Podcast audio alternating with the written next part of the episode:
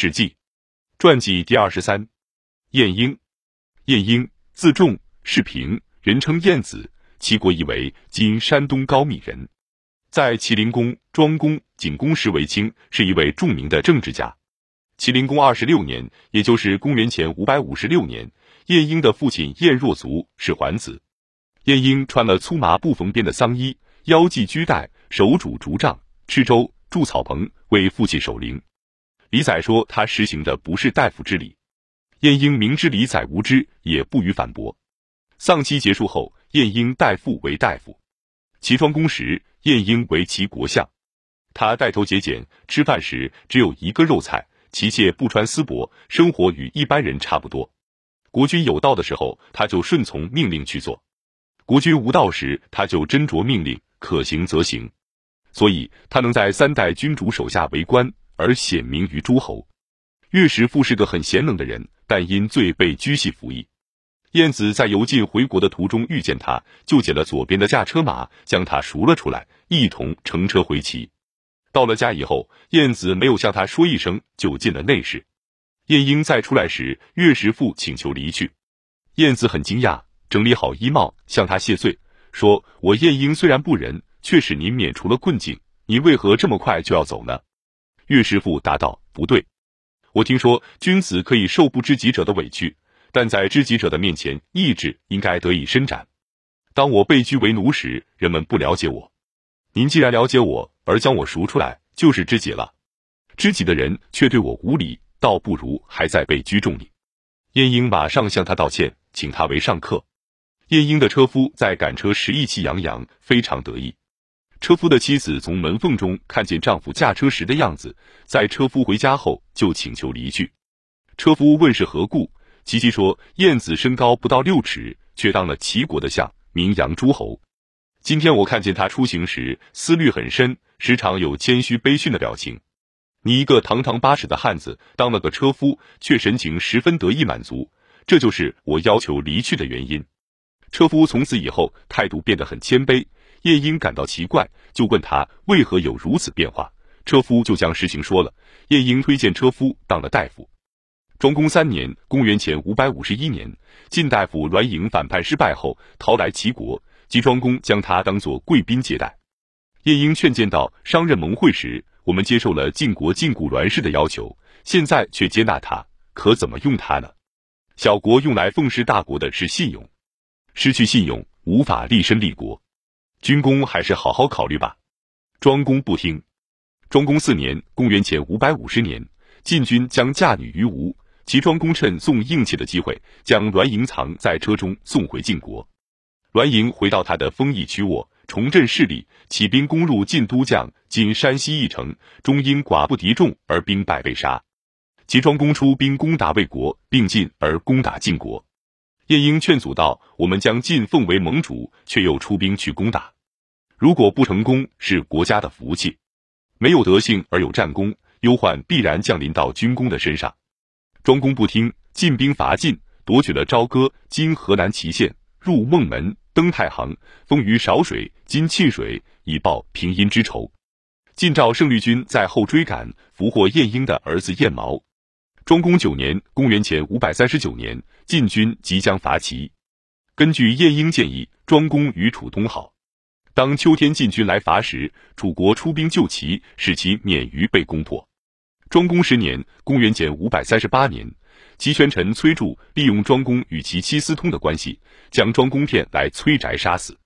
晏婴闻讯，冲进崔宅，伏在庄公的尸体上大哭，然后出门而去。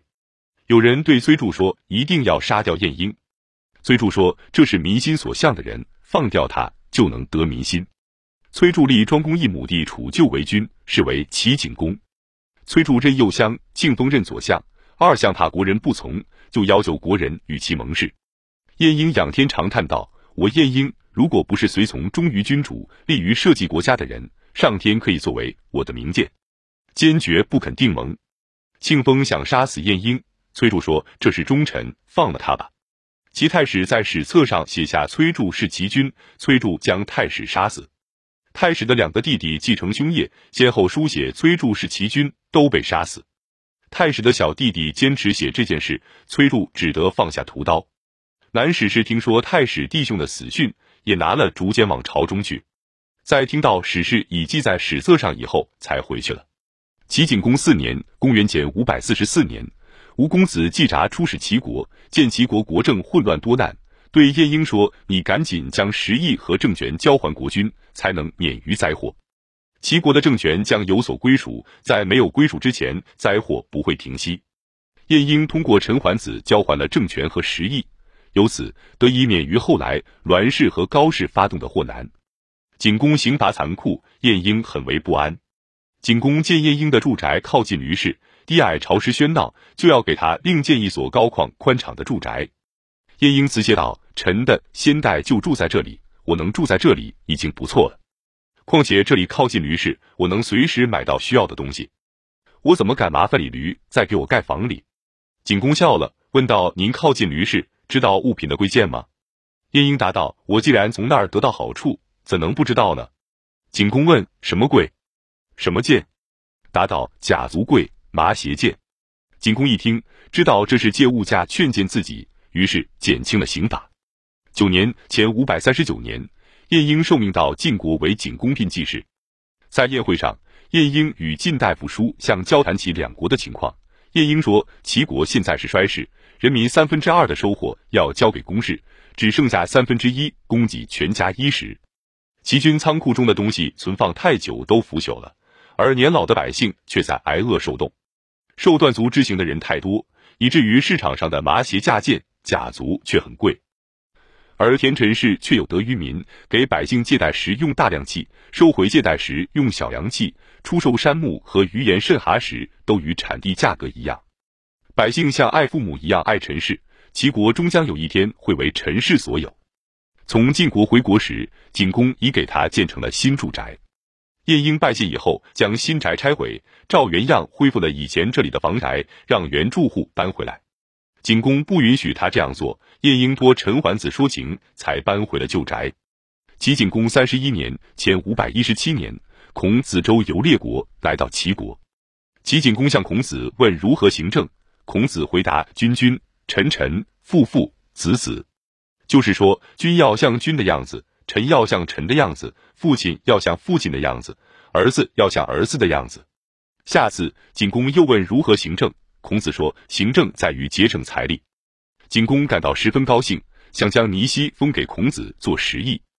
晏婴进谏道：儒者能言善辩而不受约束，高傲自满而难以驾驭，重视丧事，长期悲痛，破产厚葬而不可为俗。到处游说求职，而不可让他们掌管国事。自从文王、武王、周公逝世以后，周氏已经衰微，礼乐已经沦丧很久。如今孔子却穿了盛装，制定繁琐的礼节规矩，人们几代也学不完，一辈子也弄不清。你想用这些来改变齐国的礼俗，并不是引导小民的好办法。孔子见自己不为景公所用，就离开齐国了。齐景公四十八年（前五百年）。晏婴逝世，是为平，故后人又称其为晏平仲。